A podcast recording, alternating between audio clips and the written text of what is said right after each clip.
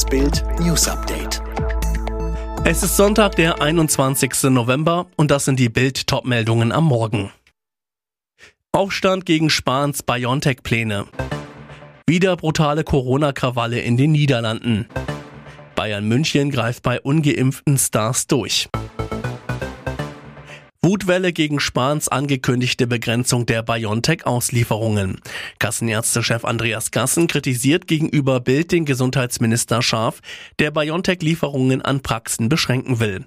Es macht fassungslos, dass die Bundesregierung mit großem Tamtam eine nationale Kraftanstrengung für eine Impf- und Boosterkampagne fordert und am Folgetag die Lieferungen von BioNTech-Impfstoff für die Praxen auf 30 Dosen je Woche beschränkt. Millionen Menschen seien jetzt natürlich verunsichert. Das Bundesgesundheitsministerium hatte in einem Schreiben an die Länder betont, dass bis Jahresende genug Impfstoff auch für Auffrischungsimpfungen zur Verfügung stehe. Neben dem Präparat von BioNTech Pfizer solle dafür aber vermehrt das von Moderna eingesetzt werden. Andernfalls drohten eingelagerte Moderna-Dosen ab Mitte des ersten Quartals 2022 zu verfallen, was aber vermieden werden müsse. Riesenstreit um die Impfpflicht. Kurz nachdem sie für das Gesundheitswesen beschlossen wurde, legt Bayerns Ministerpräsident Markus Söder nach. Ich glaube, dass wir am Ende um eine allgemeine Impfpflicht nicht herumkommen werden. Widerspruch von Außenminister Heiko Maas, die wird's nicht geben, so Maas bei Bild Live. Weil wir es nicht für notwendig halten, weil wir es auch aus verfassungsrechtlichen Gesichtspunkten für schwierig halten.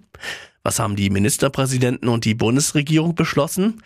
Eine einrichtungsbezogene Impfpflicht heißt, alle Mitarbeiter in Krankenhäusern, Alten- und Pflegeheimen und bei mobilen Pflegediensten sollen verpflichtet werden, sich gegen das Coronavirus impfen zu lassen. Ähnliche Regelungen gibt es schon in Frankreich, Italien und Großbritannien. Und in Österreich soll es ab Februar eine Impfpflicht für alle geben, unter Androhung von Geldstrafen. Ansteckungen trotz vollständiger Corona-Impfung. Wie kann das sein? BioNTech-Chef Ur Shahin äußert sich im exklusiven Interview. Der Impfschutz der Corona-Impfung lässt offenbar schneller nach als anfangs gedacht. Dazu BioNTech-Gründer Shahin. Kürzlich veröffentlichte Daten aus unserer Studie zeigen, dass der Impfstoff noch bis zum neunten Monat sehr hoch ist, sodass es bei Geimpften nur selten zu schweren Erkrankungen und einer Krankenhausbehandlung kommt. Schwere Covid-19-Erkrankungen bei Geimpften können jedoch vorkommen, bei älteren Menschen und bei Patienten mit Risikofaktoren. Brauchen wir also in Zukunft jedes Jahr eine neue Auffrischimpfung? Shahin, wichtig ist die Tatsache, dass die dritte Impfung länger anhält als der Schutz nach der Doppelimpfung. Auffrischimpfungen brauchen wir dann vielleicht nur jährlich, ähnlich wie bei Influenza. Das hängt auch davon ab, ob es zu weiteren Virusvarianten kommt. Nach den heftigen Ausschreitungen in Rotterdam haben Randalierer in der Nacht zum Sonntag in verschiedenen Städten der Niederlande für weitere brutale Unruhen gesorgt.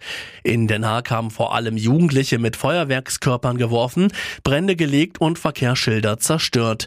Zudem habe laut Polizeiangaben einer der Randalierer einen Stein durch ein Fenster eines Krankenwagens geworfen, der einen Patienten transportierte.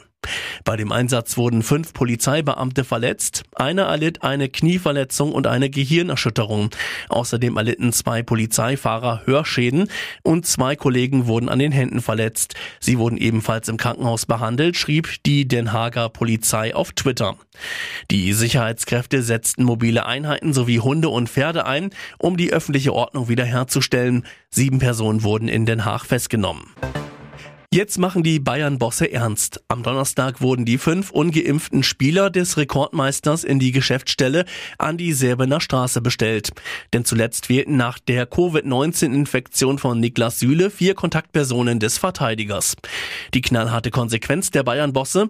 Nach BAMs Informationen wurde den Spielern, die in Quarantäne mussten, mitgeteilt, dass sie rückwirkend für die Quarantänewoche kein Geld bekommen. Das bedeutet etwa für Joshua Kimmich geschätzt 384.000 Euro Verlust pro Woche. Die Spieler sollen sehr überrascht gewesen sein. Sie dachten, es solle ihnen von den Bossen nur wegen der fehlenden Impfung ins Gewissen geredet werden. Dass dann aber die Gehaltsstreichung ausgesprochen wurde und sogar von Trainingsisolation die Rede war, traf sie unvorbereitet.